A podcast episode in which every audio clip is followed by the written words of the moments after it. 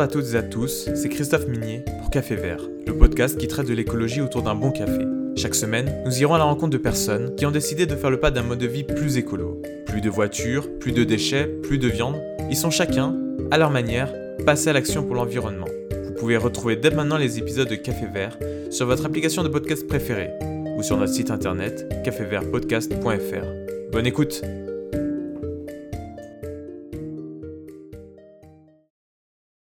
Bonjour à toutes et à tous et bienvenue sur Café Vert. Donc aujourd'hui je reçois Guillaume. Guillaume, comment tu vas? Bah je vais bien, merci. Guillaume, c'est le cofondateur de Projet Celsius, donc une boîte qui est dédiée à la sensibilisation aux enjeux climatiques. Est-ce que je me trompe? Non, c'est exactement ça, en effet. Bah, on peut commencer peut-être à la première question. En fait, d'où t'es venue l'idée de, de, Projet Celsius?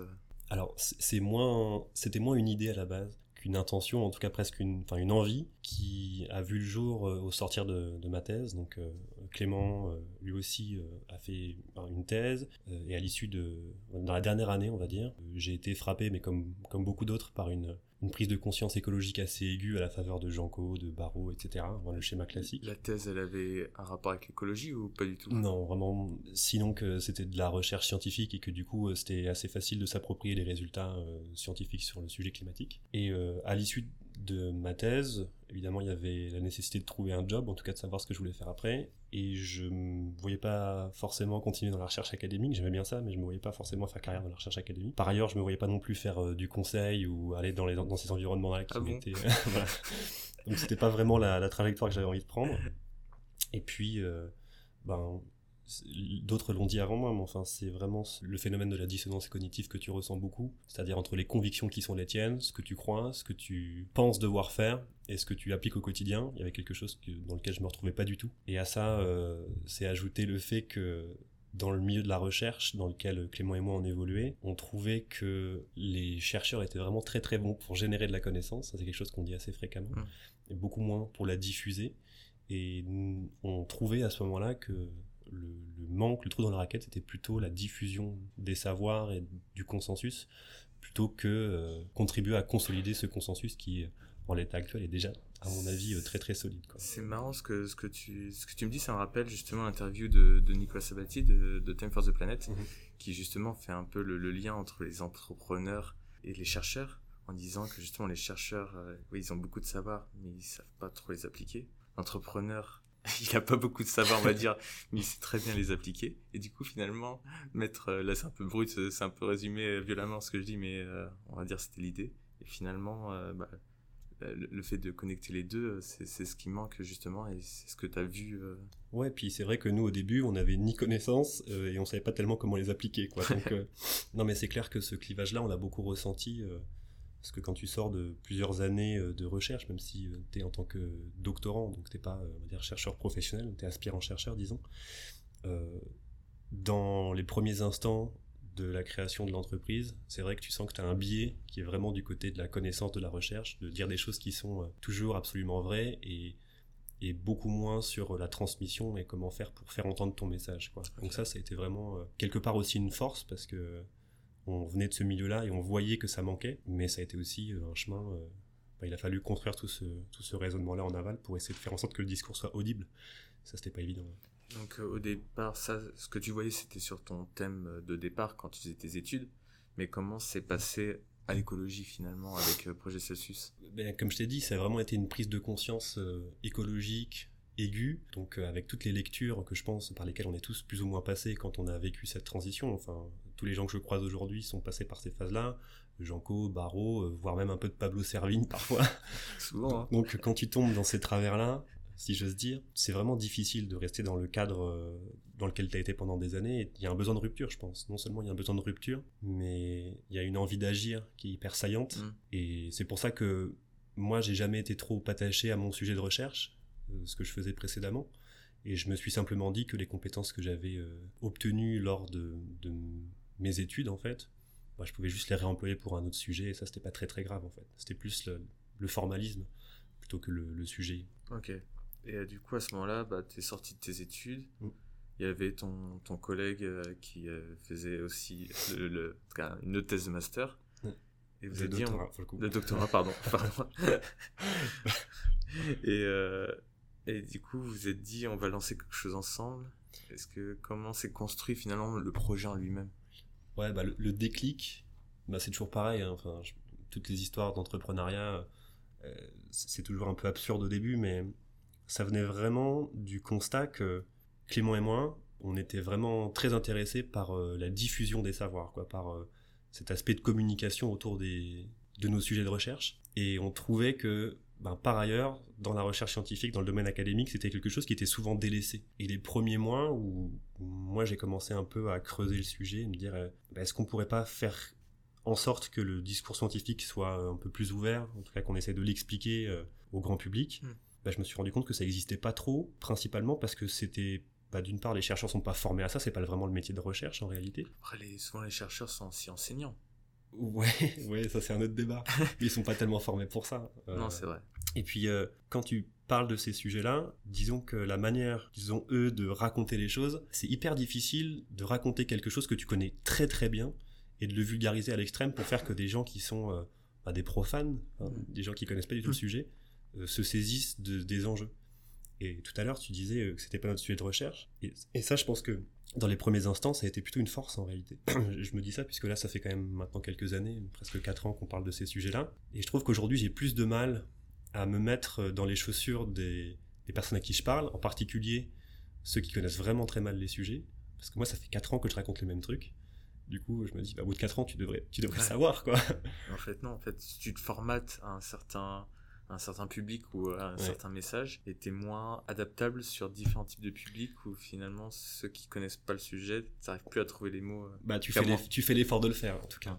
Mais je pense que c'est le syndrome du prof de maths qui dit que ses classes sont de plus en plus nulles chaque année qui passe. En réalité, je suis pas certain que ça soit tout à fait vrai. Je pense que c'est ah, plutôt que. C'est vrai, je connais pas, je connaissais pas cette théorie.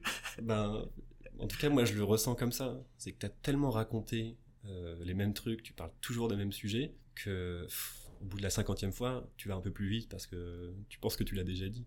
Mais les personnes qui sont en face de toi, ils sont exposés pour la première fois. Donc euh, il faut faire cet effort-là, de revenir à la base et de donner tous les éléments concrets pour que ces personnes-là puissent comprendre le sujet. Et ça, c'est pas, c'est pas forcément évident. Et pour en revenir sur la question, c'est pas vraiment le, le travail, euh, ou en tout cas, c'est pas spontané, c'est pas, euh, c'est pas inné chez le chercheur. Quoi. C'est assez difficile. Mais du coup, c'est justement par rapport à ça, en, fait, le, le sujet, c'est que on pourrait penser c'est vrai que, en particulier les jeunes, on est quand même baignés dans, dans l'écologie.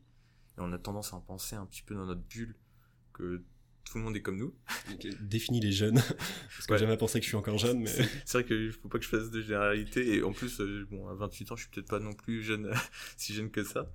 Mais euh, on est quand même notre génération, ouais, c'est peut-être plus notre génération, on est quand même pas mal baigné dedans et on pourrait penser que tout le monde pense comme toi, comme moi, et finalement il y a un message à faire passer et, qui est qui est pas forcément présent et c'est là qu'est né euh, Projet Celsius ouais je, je, je sais pas si c'est une question générationnelle euh, Enfin, pour être franc, euh, j'ai pas été bercé par les questions d'écologie. Enfin, si, d'une certaine manière, tu vois, mais plutôt les petits mm. gestes, fermer le robinet quand on se brosse les dents, ce genre de trucs, mais pas du tout sur les aspects de changement climatique. Donc, pour moi, il y a vraiment un truc hyper fort qui est déconstruire l'imaginaire associé à ce que tu désires et pour moi, ça c'est le plus grand, la plus grande barrière à franchir quand tu commences à t'intéresser au sujet euh, de transformation euh, systémique, énergétique, mmh. climatique ou ce que tu veux. C'est que pour, pour moi, pendant 25 ans, tu t'imagines que tu vas avoir euh, ton job d'ingénieur ou tu vas avoir ton, ton pavillon en banlieue, ton Renault Scénic, ton Labrador ou je sais pas quoi. Et puis assez vite, t'es frappé par le constat que bah non seulement c'est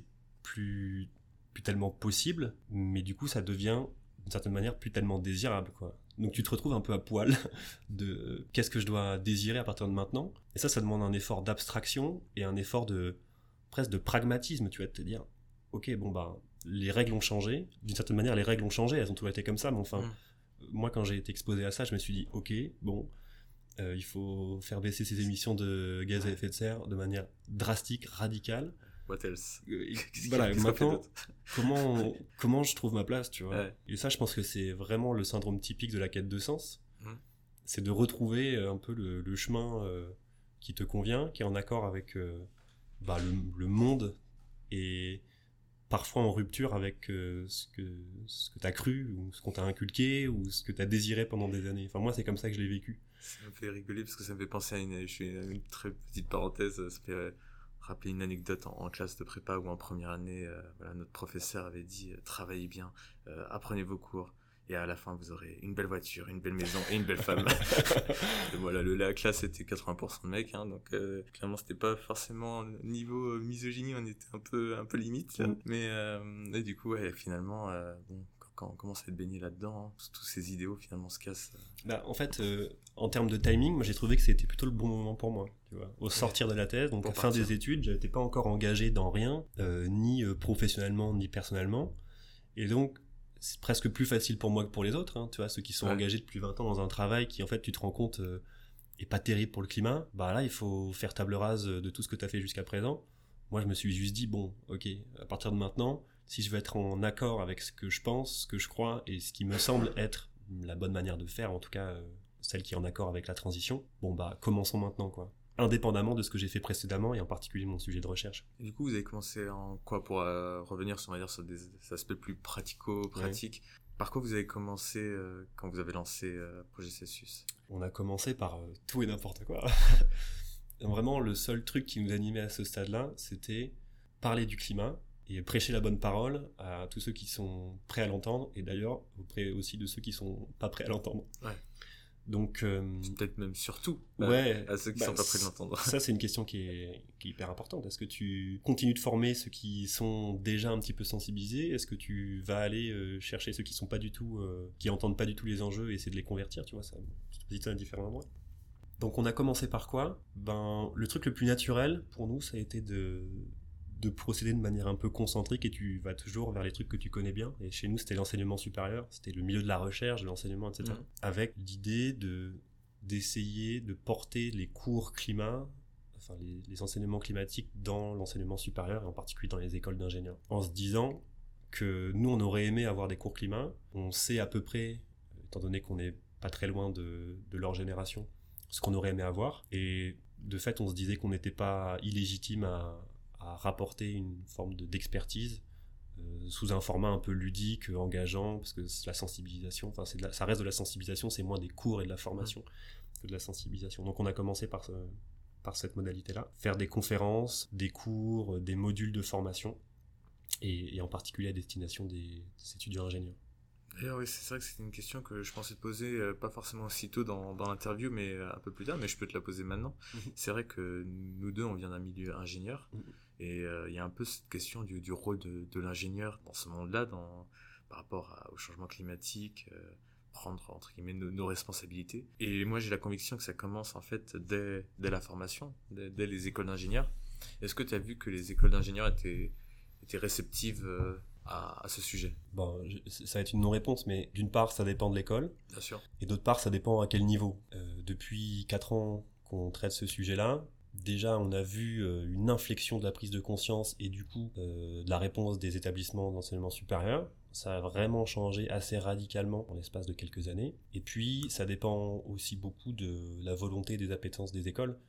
En fait, on a identifié maintenant, avec un peu de recul, les différents stades de progression, de comment on intègre les enjeux écologiques au sein d'une formation. Et ça commençait à peu près toujours de la même manière. C'était d'abord euh, une petite fresque par-ci, des petites conférences non obligatoires par-là, et puis après c'était des modules, tu vois, de la demi-journée ou alors de la semaine spécifique, c'est-à-dire que les étudiants qui voulaient euh, s'approprier les sujets, alors pouvaient le faire, mais il n'y avait rien d'obligatoire. De plus en plus, on commence à faire des semaines qui sont obligatoires pour tout le monde. Là, le public est pas le même, tu vois, tu vas avoir les convaincus mais les moins convaincus, donc ça passe au tronc commun. Et, euh, dire, la forme ultime, c'est d'arriver à intégrer et plus à colorer ton cursus, mais à faire en sorte que l'écologie et les enjeux climatiques, ça soit au cœur de ta formation et que euh, ton domaine de spécialité, il vienne répondre très fréquemment comme des allers-retours entre la cause, la thématique climatique et euh, le domaine de spécialité, que ce soit euh, l'optique pour moi par exemple, la mécanique, la chimie, enfin ce que tu veux. Pour montrer que le sujet climatique, ça va être probablement le, le problème numéro un du 21e siècle. Les ingénieurs sont là pour répondre aux problématiques de société. Donc c'est hyper pertinent de les mettre en regard et d'essayer de faire en sorte que ça soit un sujet d'application directe, leur donner les outils opérationnels pour traiter ce sujet-là euh, ben, dans leurs euh, années de, travail. Et en vrai, pour te confirmer ça, je vais faire un petit peu écho. Euh, moi, j'étais en école d'ingénieur à, Nantes, à Centrale Nantes. Et à l'époque où j'avais fait mes cours là-bas, c'était il y a 5 ans. Qui, pour le coup, assez à l'avant-garde sur ces sujets-là. Bah, justement, ouais, ça, à l'époque, il n'y avait pas grand-chose qui avait été fait. C'était même, j'étais la promotion où il y avait eu euh, bah, Clément Chouane qui avait fait un discours, euh, euh, justement, par rapport à la non-action de, de l'école sur ces sujets-là. Et qui avait fait beaucoup de bruit, qui avait été beaucoup partagé. Et j'y suis retourné il n'y a pas si longtemps que ça. Et j'avais vu que, par exemple, il y avait une nouvelle option ingénierie des low-tech. il y avait une moi, j'avais fait une option énergie générale. Maintenant, il y a une option énergie renouvelable. Bon, après, on peut discuter mmh. sur euh, l'écologie euh, par rapport aux énergies renouvelables. C'est quand même, il y a un certain esprit de euh, aller plus vers des énergies entre guillemets propres et moins sur ce que j'avais pu faire, c'est beaucoup de moteurs à, combustion et autres. Mmh. Je, confirme justement ton propos là-dessus. Bah parce que bah, pour les écoles, je te dis, c'est un, un, ça devient un enjeu parce que c'est une forte demande étudiante. Donc pour après c'est ta marque employeur, enfin je sais pas si on peut appeler ça comme ça pour une école, mais enfin c'est hyper important pour être séduisant auprès des jeunes. Euh, ça répond à des problématiques de marché et puis même au plan euh, moral et éthique, tu vois, tu as parlé du rôle de l'ingénieur. Euh, le rôle de l'ingénieur, il est hyper transversal. C'est pas uniquement faire de la technique, c'est aussi la mettre en regard avec l'usage, tu vois. Hmm. Et si tu fais des trucs et que ces trucs-là sont ont des effets négatifs qui supplantent les effets bénéfiques, alors est-ce que tu peux pas questionner pourquoi tu le fais? Ça aussi, c'est le rôle de l'ingénieur, tu vois. Enfin, pour, prendre un exemple qui est euh, coup de poing, la bombe atomique, tu vois. Est-ce que c'est parce que tu peux le faire que tu dois le faire? Ça, c'est quelque chose qu'on n'intégrait pas du tout il y a quelques années, en tout cas moi quand je suis passé dans une école d'ingénieur, on, on parlait pas du tout des effets, euh, ouais, dommages collatéraux que tu pouvais avoir sur l'environnement. Euh, les ressources sont virtuellement illimitées. Et juste intègre des nouveaux des nouveaux paramètres, ça change pas le travail de l'ingénieur, ça change juste le contexte dans lequel ça s'inscrit. Ok, je suis du coup euh, complètement d'accord avec toi. Et donc c'est par ces sujets-là que, que, vous avez commencé, euh, à dire dans, dans, les écoles d'ingénieurs, un peu à faire des formations. Ouais. Mais j'imagine que ça, ça rémunère pas forcément et ça lance pas un projet réellement. Ouais. Comment s'est passé la suite? Parce que justement, j'avais vu que il y avait beaucoup d'actions qui étaient proposées par euh, Projet Celsius pour aller un peu plus. Que c'est vrai qu'au début, j'ai juste dit projet Celsius euh, qui sensibilise aux, enjeux climatiques, mais concrètement, euh, qu'est-ce qui est fait? Euh, Je sais pas, est-ce que tu as des exemples Ouais, ben, en fait, oui, ça a été la porte d'entrée. C'est juste que on avait envie de sensibiliser aux enjeux climatiques. Il s'est avéré que ce qui s'est présenté à nous, ça a été ça aux premières intentions. Après, l'idée pour nous, et c'est pour ça que ça va être assez difficile de trouver un fil rouge sur tout ce qu'on fait, parce qu'en fait, le, le, seul lien entre tout ça, c'est avoir de l'impact, essayer de sensibiliser les gens, c'est-à-dire maximiser l'acceptabilité autour de ces sujets, mais aussi faire en sorte que les gens euh, bah, s'engagent, tu vois. Donc il y a vraiment deux choses. C'est quelque part, euh, d'une part, comprendre le sujet et ensuite faire en sorte d'agir en, vertu de ce sujet-là. Donc à partir de ça, euh, bah, tout ce qui gravite autour de ces sujets-là et qui permet de répondre à ça, alors on le fait, quoi. Et on est, je veux dire, on a plein d'outils, que ce soit la formation, on a aussi bah, peut-être on l'a déjà mentionné, ou tu vas le rementionner, mais le bilan carbone, on mm. a euh, des formations en entreprise, on a des stratégies euh, de décarbonation. En fait, euh, on n'a pas vraiment d'autre fil conducteur que celui d'avoir de l'impact. C'est vraiment ça la démarche. Peut-être je vais faire un petit, un petit zoom sur certaines de tes, de tes activités, mhm. on va dire les plus, les plus originales et qui pourraient intéresser les auditeurs. J'ai vu que vous aviez lancé un jeu de société, mhm. donc carbonique, justement. Peut-être, est-ce que tu peux nous sans aller, sans nous, nous lire euh, les règles du jeu de, A à Z euh, rapidement. Je les connais même pas par cœur. ouais, ben, Carbonique, euh, à la base, c'était quand on faisait des formations, on, on, aurait aimé pouvoir remettre un peu les ordres de grandeur des impacts carbone des différentes actions du quotidien, comme prendre la voiture, manger de la viande, etc. Et ce qu'on voulait faire, c'était un petit brise-glace sous forme de carte pour lancer une formation et essayer de faire que les gens soient sensibilisés dès le début, quoi, qu'on les capte un petit peu. Puis de fil en aiguille, euh, ça a pas mal plu et du coup on a fait un jeu de société dont l'objectif c'est justement, euh, bah, c'est un peu le, pitch du jeu, c'est parler du climat sans gâcher le repas, c'est de euh, remettre un peu en perspective les différents ordres de grandeur associés aux différents gestes du quotidien qu'on pourrait mener et ce par le prisme de l'impact carbone. Parce qu'un truc qu'on avait identifié qui nous dérangeait un petit peu, c'est que quand tu parles d'action, les gens font des choses mais mesure pas forcément l'impact quantitatif associé. Tu on connaît tous euh, cette personne qui euh, fait des marches climat, qui a sa brosse à dents en bambou, euh, qui qui va au travail en vélo, etc. Et puis qu'il était part à Bali en avion pour se ressourcer parce que bah voilà, c'est un peu fatigant. Et bah, l'objectif c'était de remettre les ordres de grandeur et de montrer que bah, parfois il y a des bonnes options quantitatives qui sont peut-être un petit peu moins lourdes au quotidien, en tout cas à mener. Et voilà, c'était un petit peu l'objectif du jeu. Et c'est un jeu de cartes donc qui fait, euh, je sais même plus, une centaine de cartes qui se joue euh, un peu n'importe quand, soit en famille, tu peux l'utiliser en formation, tu peux l'utiliser en classe. c'est vraiment un support où il y a les informations et en, réalité, t'en fais un petit peu ce que t'en veux. Et surtout, moi, ce que j'ai trouvé super intéressant avec, avec ce jeu, c'est que bah, c'est un peu aussi l'idée pour lequel j'ai lancé ce podcast à la base, c'est que j'ai l'impression que si tu veux te lancer, il y a, entre guillemets, tu peux faire 10 000 actions mhm. qui peuvent réduire l'impact, mais est-ce que cette action a vraiment un si grand impact? Et si tu veux vraiment réduire ton, impact carbone, finalement, quels sont les points que tu devrais euh, travailler en priorité? Du coup, moi, j'avais identifié en gros l'alimentation, manger végétarien, le transport, euh, bah, arrêter l'avion, voyager plutôt avec des moyens non carbonés ou peu carbonés, et également ce que j'ai appelé consommation, donc euh, aller vers du zéro déchet et autres. Et j'ai l'impression que justement, en, entre guillemets, en complément de ça, le jeu de société permettait de justement prouver, on va dire que voilà, ça, ce qu'il ce qu'il faudrait faire, c'est plutôt aller vers, vers la. Ouais, toutes les actions se valent pas. En Exactement, ouais. Mm. c'est un peu comme ça que tu as construit aussi le, le jeu? Ouais, ben c'est c'était vraiment l'objectif, je te dis, de, de, remettre des chiffres. quoi. Mm. C'est aussi un peu le paradigme du bilan carbone. Il y a quelque chose qui m'a toujours un peu frustré, c'est que quand on parle d'écologie et qu'on va avoir de l'impact, une fraction des gens se fiche un peu de est-ce que ça a vraiment de l'impact ou pas? C'est plus l'impact perçu qui importe que l'impact réel. Je vais donner un exemple, mais je te dis, euh, dans une entreprise, mettre des poubelles de tri ou enlever les gobelets euh, de la machine à café, etc. Tout le monde a l'impression que c'est une bonne action. Quand tu regardes quantitativement, c'est 99%, c'est hyper marginal, tu vois. On le fait parce que, ben, juste, euh, dans notre imaginaire, c'est hyper écolo, quoi. Parce que tu le vois. Parce que tu le vois, c'est perceptif, mais en fait, c'est un peu absurde quand tu y réfléchis. C'est comme, moi, l'équivalent, un truc que je donne souvent pour euh, justifier le, bilan carbone, c'est que pour réduire, il faut compter. Tu vois, ça c'est hyper important. C'est l'équivalent en comptabilité euh, financière traditionnelle. C'est, par exemple, je sais pas, tu mènes un projet, tu comptes pas la dépense, et puis ton N plus 1 t'appelle en te disant, ah, t'as trop dépensé, il faut réduire. Qu'est-ce que tu vas faire? Tu vas couper euh, dans le vif n'importe où euh, sans réfléchir en disant bon bah euh, là j'ai enlevé les carottes râpées du buffet et puis j'ai enlevé un invité. Bah non tu vas regarder ce que sont tes dépenses tu vas prendre les postes de dépenses principales enfin les, plus importants et tu vas essayer de retrancher des actions qui sont significatives. Bah c'est exactement pareil pour le carbone quoi tu vois. Sauf que c'est pas encore ancré dans les habitudes que de faire sa compte à carbone d'essayer de voir ce qu'est son impact pour ensuite ben, mener des actions qui sont les plus rentables d'une certaine manière, c'est-à-dire ben, à impact euh, sur toi relativement faible, mais à impact carbone très important. Quoi. D'ailleurs, mon peut-être sujet à, à, débat et c'est pour toi, euh, quand tu prends l'exemple des, des, gobelets et autres, pour toi c'est juste de la non-connaissance et du je pense que c'est bien les entreprises le font parce qu'elles ont le, sentiment que ça a vraiment un impact et involontairement en fait ils réduisent peu leur impact ou c'est du greenwashing.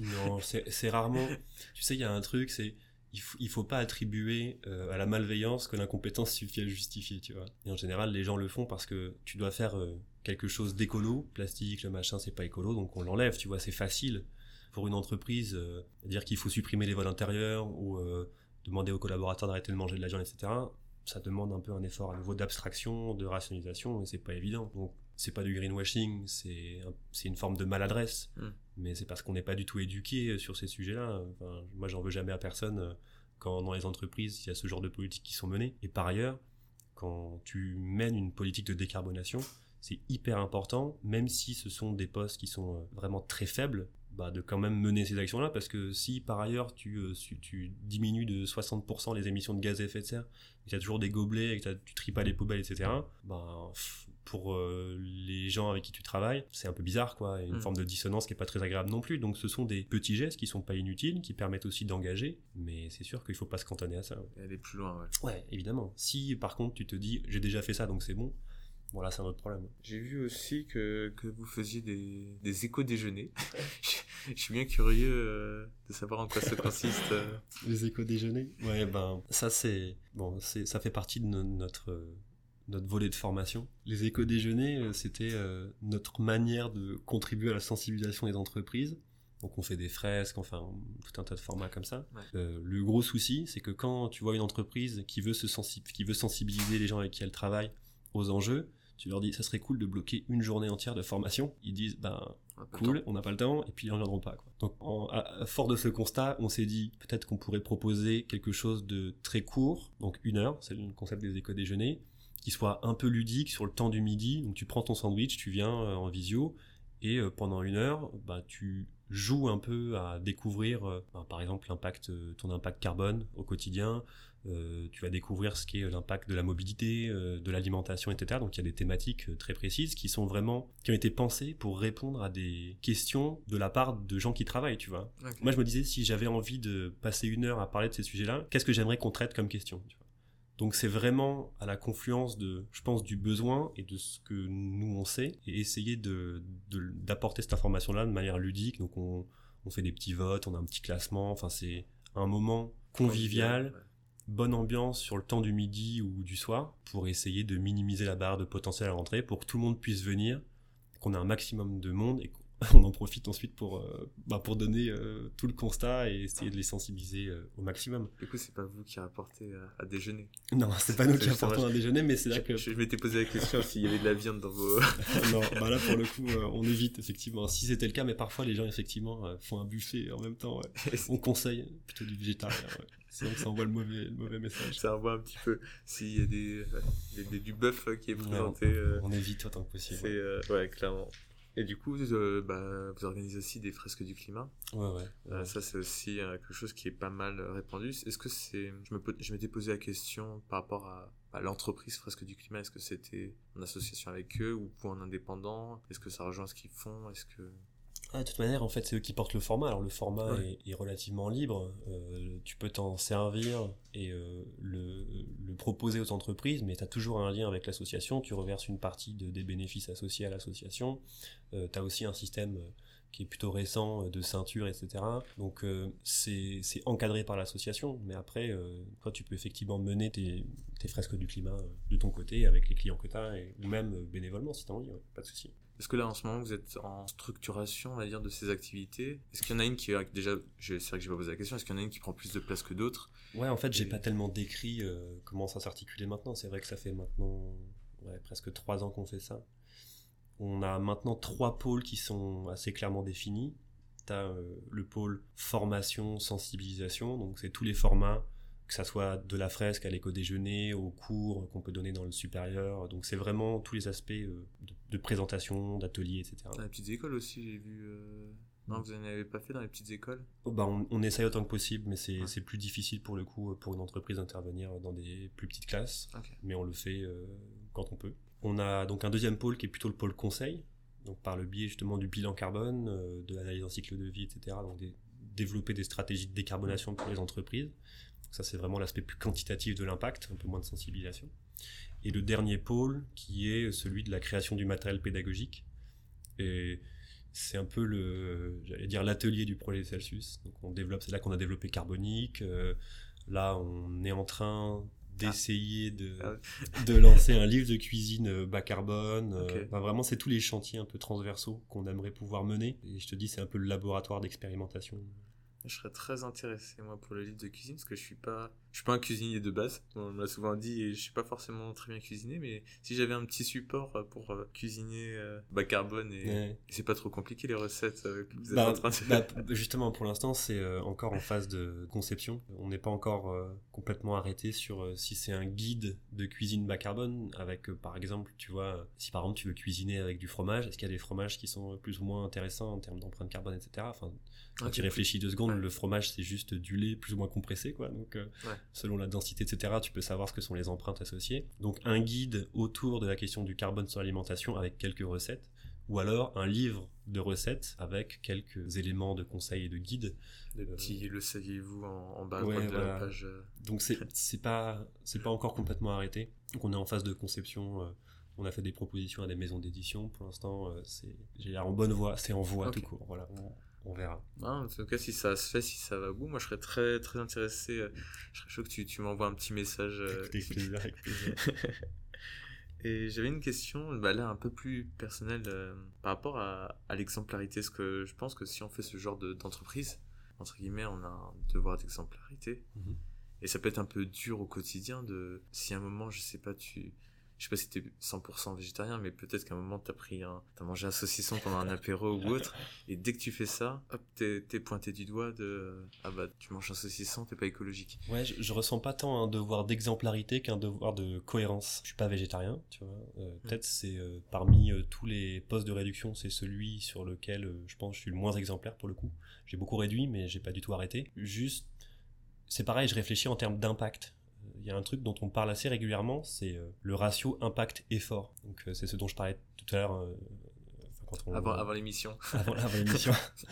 En coulisses. en coulisses. En fait, pour moi, il faut d'abord mener les actions qui ont un fort impact et qui te demandent peu d'efforts. Moi, je, vois quasiment ça comme tu as une jauge de- de- d'énergie et tu peux pas tout mener de front. Quoi. Des manas. Ouais, c'est un peu ça. Et pour moi, par exemple, arrêter complètement l'avion, c'est pas une souffrance énorme, quoi. J'aime bien prendre le train, euh, j'aime pas trop l'avion en plus.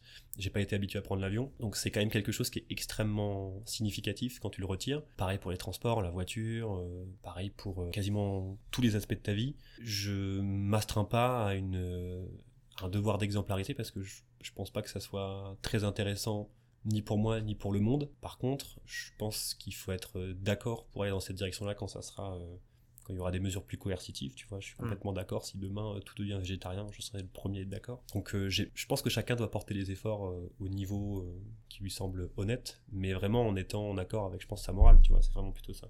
Et de la même manière, si je retourne un petit peu la question, moi, ce avec quoi j'ai plus de difficultés. Par exemple, si tu des amis qui prennent beaucoup l'avion, ou qui mangent beaucoup de viande, ou qui sont pas du tout intéressés par les sujets, rester en cohérence avec soi, et en même temps, euh, pas stigmatiser celui qui fait pas comme toi. Je suis toujours un peu presque tiraillé entre ben, respecter les opinions des autres et à la fois c'est quand même un combat euh, commun tu vois Mm. donc euh, là c'est plus sur cette question là où je je, suis- je suis pas encore complètement euh, c'est pas encore résolu pour moi La, la personne qui, qui te raconte ses, ses, ses vacances en Amérique du Sud et entre guillemets, Ah, tu, mais- tu veux dire c'est super, ça, ça a l'air super bien, mais dans ta tête t'as un peu ce- cette chose de bon t'as pris l'avion, ça. Ouais, mais moi je suis, je suis plus dans une démarche de me dire c'est cool pour toi, mais moi je le désire pas du tout. Enfin, tu vois, c'est plus. euh, je suis content pour toi, ça risque de changer et ça sera peut-être douloureux au moment où ça va changer. Donc c'est pareil, je, c'est pas résolu. J'avais une autre question, là un peu moins personnelle, c'est d'où est venu le nom euh, Projet Celsius? C'est une bonne question. Ça, ça fait longtemps. Celsius, euh, donc j'imagine c'est par rapport au réchauffement climatique. Ouais, je crois que ça a été une. Tu sais, on fantasme toujours, on se dit. Euh, quand j'étais plus jeune, je me disais si un jour je crée un truc, une entreprise, machin, euh, je vais réfléchir longtemps sur le nom. Ça, ça s'est vraiment pas passé comme ça. Je me souviens plus exactement de comment ça s'est fait. On a eu plein d'idées qui étaient toutes moins bonnes les unes que les autres. Donc je crois que dès qu'on en a une qui nous semblait à peu près, euh, à peu près cohérente. Puis en fait, on, on s'attache au truc qu'on fait. Donc j'imagine, j'ai pas d'enfant, mais j'imagine que quand tu choisis le nom de ton enfant, tu regrettes pas après, quoi. Ou, ou alors rarement. Mais- finalement on s'attache, je suis d'accord avec Ouais, toi. voilà, c'est ça. Café Vert, c'est le nom est venu. euh, bah, finalement, en tout cas, il y a une histoire derrière. C'est la discussion comme si on était autour d'un café avec Vert forcément Ouais. pour, pour, pour l'écologie. Mais euh, maintenant, euh, à aucun moment, je, changerai de nom. Ouais, je crois qu'on avait pensé à un truc genre classe verte, un truc comme ça, parce que c'était très porté sur. Euh, Mais je voulais pas. euh, Je préfère Projet Celsius. Ouais, je voulais pas rentrer dans le truc vert justement. Je trouvais que ça faisait, euh, c'était un peu, un Ça- peu commun. Et puis je pense qu'il y avait l'influence, bon que je, je suis pas fan du tout, euh, mais tu sais un peu de Tesla, euh, ce genre de, les unités, ce qu'on venait quand même de la physique et tout. Donc je pense que ça résonnait un peu avec nous. ouais. Par contre, du coup, si vous allez euh, au Royaume-Uni ou qui sont en Fahrenheit, il faudra, Fahrenheit, ouais, ouais. changer de nom. à l'international, on verra ça, on verra ça D'ailleurs, euh, ça c'était un peu voilà en conclusion un peu de, de cet échange. C'est comment tu vois un peu Projet Celsius? Je sais pas si déjà tu as une vision peut-être à 5 ans. euh, J'ai une vision très claire à 10 ans. Non, pas du tout. Évidemment que non. Non, ben, comme je te dis. multinationale. euh, Non, ça pose plein de questions. ça s'est fait de manière très organique. Euh, comme dirait Clément, on a le business model d'une boulangerie des années 20, tu vois. Moi, je vois vraiment plus le projet Celsius comme un véhicule qui nous permet de, de faire ce qu'on a envie de faire, c'est-à-dire de pouvoir être en accord avec nos convictions. Comme je te disais hors antenne tout à l'heure, euh, j'ai- j'aimerais vraiment bien qu'on soit des espèces d'artisans du climat, c'est-à-dire faire, on fait beaucoup de, trucs sur mesure, on répond avec notre expertise à des besoins qui pourraient émerger. Et donc en termes de vision, c'est une question qui va se poser, puisque là on va grossir l'année prochaine, euh, on va doubler les effectifs. Alors ça paraît impressionnant comme ça, mais comme on est deux, euh, ça correspond à deux recrutements. Je me vois pas euh, beaucoup grossir. Tu vois, garder un peu d'authenticité, de cet aspect un peu familial, pouvoir continuer à faire ce qu'on aime faire. Et à la fois, l'autre point, c'est que en grossissant, t'as plus d'impact. Comme je te disais à nouveau tout à l'heure, il y a un équilibre à trouver entre euh, ton équilibre de vie, c'est-à-dire à quel point tu es satisfait au travail, avoir de l'impact, et puis faire en sorte que l'entreprise euh, fonctionne et se rémunère. Donc, je pense qu'on va naviguer entre ces trois trucs-là en essayant de, de, rester, on va dire, le plus équilibré possible et, et à mon avis, essayer de, de garder du plaisir à faire ce qu'on fait. Quoi. Je pense que ça, c'est hyper important pour le coup.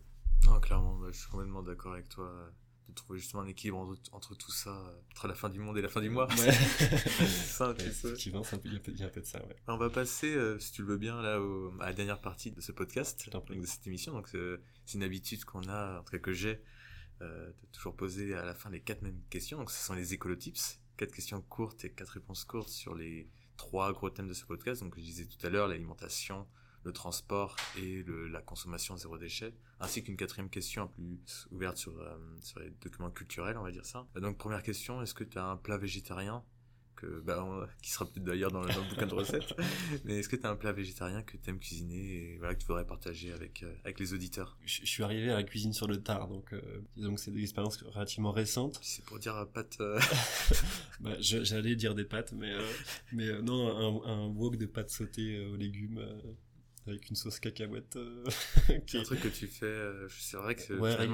La, nourriture asiatique, euh, si on enlève les choses avec du porc ou du poulet, tu peux facilement faire des choses aux légumes, peut-être avec du tofu. Ouais, mais en fait, tu peux dire à toutes les cuisines, hein, toutes les cuisines si t'enlèves la La cuisine française, c'est plus compliqué. Ouais, c'est vrai que c'est plus difficile, il reste beaucoup de sauce, quoi.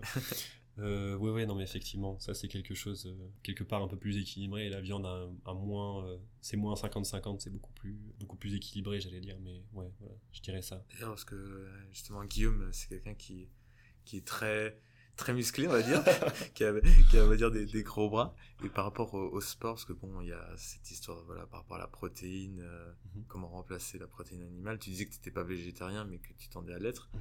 Finalement, comment tu remplaces euh, la bonne viande rouge euh, pour... Très sincèrement, je réfléchis pas trop. Je, je compte pas mes, mes calories ou quoi. Je, je, mange les trucs qui me passent la main, je mange beaucoup par contre. Hein. Ça, c'est pas terrible. Effectivement, peut-être que je perde un peu de poids pour réduire mon impact. Au premier ordre, c'est lié au nombre de calories que tu manges. Donc, je vais essayer de perdre du poids. Merci. Deuxième question, donc est-ce que tu as un coin en France ou à l'étranger proche, accessible en train, que tu conseillerais ou t'aimes aller euh? Ouais, j'adore Bali, c'est vraiment... non, pas du tout. Bali, en Haute-Vienne. en Haute-Vienne, c'est une petite ville euh, très sympa. J'ai pas de destination euh, régulière, j'aime bien aller un peu partout. Je... C'est aussi la, la chance d'être sur Paris, c'est que tu rayonnes pas mal. Mm. Mais je vais beaucoup à Marseille, de fait parce que le projet Celsius est basé à Marseille, Clément est à Marseille, donc j'y vais assez régulièrement. Et de l'autre côté, je vais souvent à Lille, parce que j'ai des origines Picard, c'est pas exactement l'île, mais enfin j'ai un ami qui habite là-bas et du coup je fais un peu l'axe nord-sud, à la fois l'île et Marseille pour euh, à la fois la chaleur dans le sud et la chaleur humaine dans le nord. ah, ça c'est bien dit ça. C'est vrai pas de chaleur humaine dans le sud. C'est pas ce que j'ai dit. euh, troisième question, du coup, euh, est-ce que tu as une astuce zéro déchet que tu pratiques ou que tu veux essayer de mettre en place pour euh, voilà dans, ton quotidien? Comme je te disais, en termes d'impact effort, pour moi, le zéro déchet, c'est c'est pas encore complètement à l'ordre du jour. Donc, je fais pas grand chose sinon essayer de. C'est toujours pareil, hein, les meilleurs déchets, c'est ce que tu produis pas, donc euh, j'essaye autant que possible de faire attention à ça. Pour à nouveau faire une référence à Clément, lui, il a un lombricompost chez lui. moi, j'ai 30 mètres carrés, donc je vais pas me risquer à avoir un lombricompost chez moi. Au risque de me retrouver avec des vers de terre dans le lit. C'est pas vraiment ce que je souhaite. J'aime pas spécialement les vers de terre. Mais c'est vrai que le folklore est assez marrant euh, de, du lombricompost. Donc pour ceux qui ont jamais été, euh, je vais pas dire qui ont jamais testé, mais qui ont jamais eu l'occasion de voir ce que c'est, petite recherche Google, ça pourra peut-être être intéressant. Ou même, euh, bah, c'était bah, une personne que j'ai interviewée un, un, peu plus un peu plus tôt, qui justement euh, développait des, des composts de quartier. Mhm. Donc pas des lombricomposteurs, hein, des composteurs avec la fermentation, on va dire, des déchets euh, sous terre. Et c'est un truc qui se développe de plus en plus dans les quartiers. Donc euh, peut-être aussi se renseigner sur ces sujets-là, comment lancer un, un composteur et peut-être... Ouais, c'est à nouveau pour la chaleur humaine, on se retrouve plus autour du gobelet et de la machine à café, mais autour du lombricomposteur du quartier. Bah, c'est chaud, hein. Justement, donc généralement c'est marrant, quand tu ouvres, il y a une vapeur tu le vends pas très bien, mais, effectivement, il y a de ça. Et une quatrième question, donc tu, vas, tu, pourras peut-être dire euh, carbonique, mais est-ce que tu as un élément culturel, donc livre, film, euh, spectacle ou autre, que tu conseillerais à toute personne qui voudrait se lancer dans, dans l'écologie?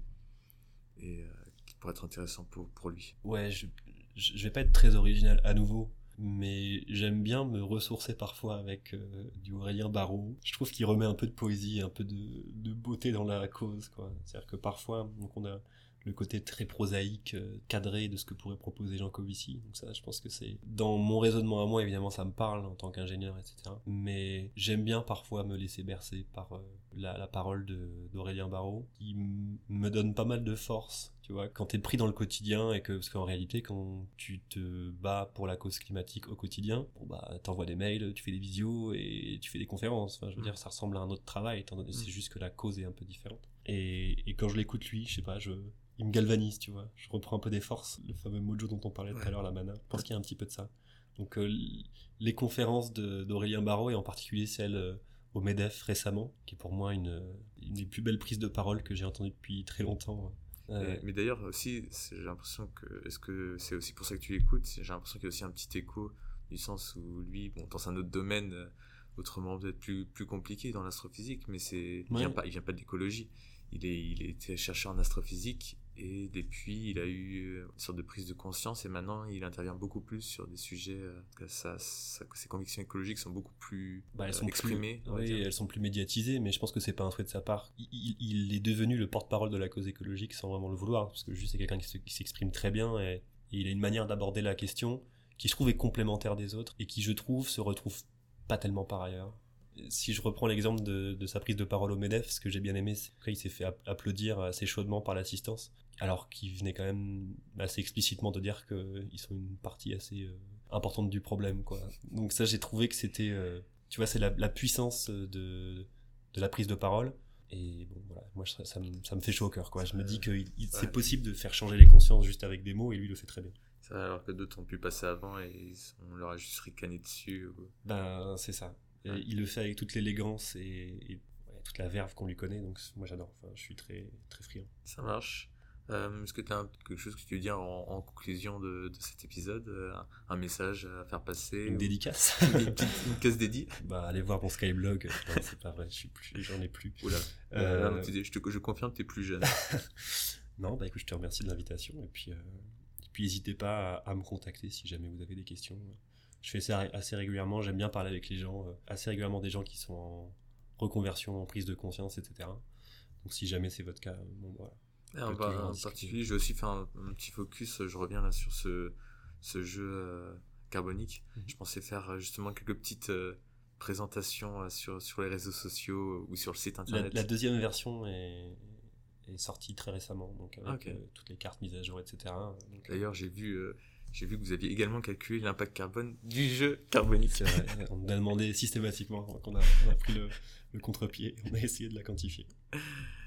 Bah, merci beaucoup. Je t'en prie. Et euh, d'être passé. Et, euh, et nous, on, on, se retrouve euh, bientôt pour, pour un prochain épisode. Au revoir. À bientôt. Merci beaucoup d'avoir écouté Café Vert. J'espère que vous avez aimé ce nouvel épisode. Si c'est le cas, n'hésitez pas à nous laisser 5 étoiles sur votre application de podcast et à partager l'épisode autour de vous. Cela aide concrètement la chaîne à se faire connaître. Nous sommes également présents sur les réseaux Instagram, Facebook et Twitter. On se retrouve très vite pour un nouvel épisode. Et d'ici là, je vous souhaite une excellente semaine. A bientôt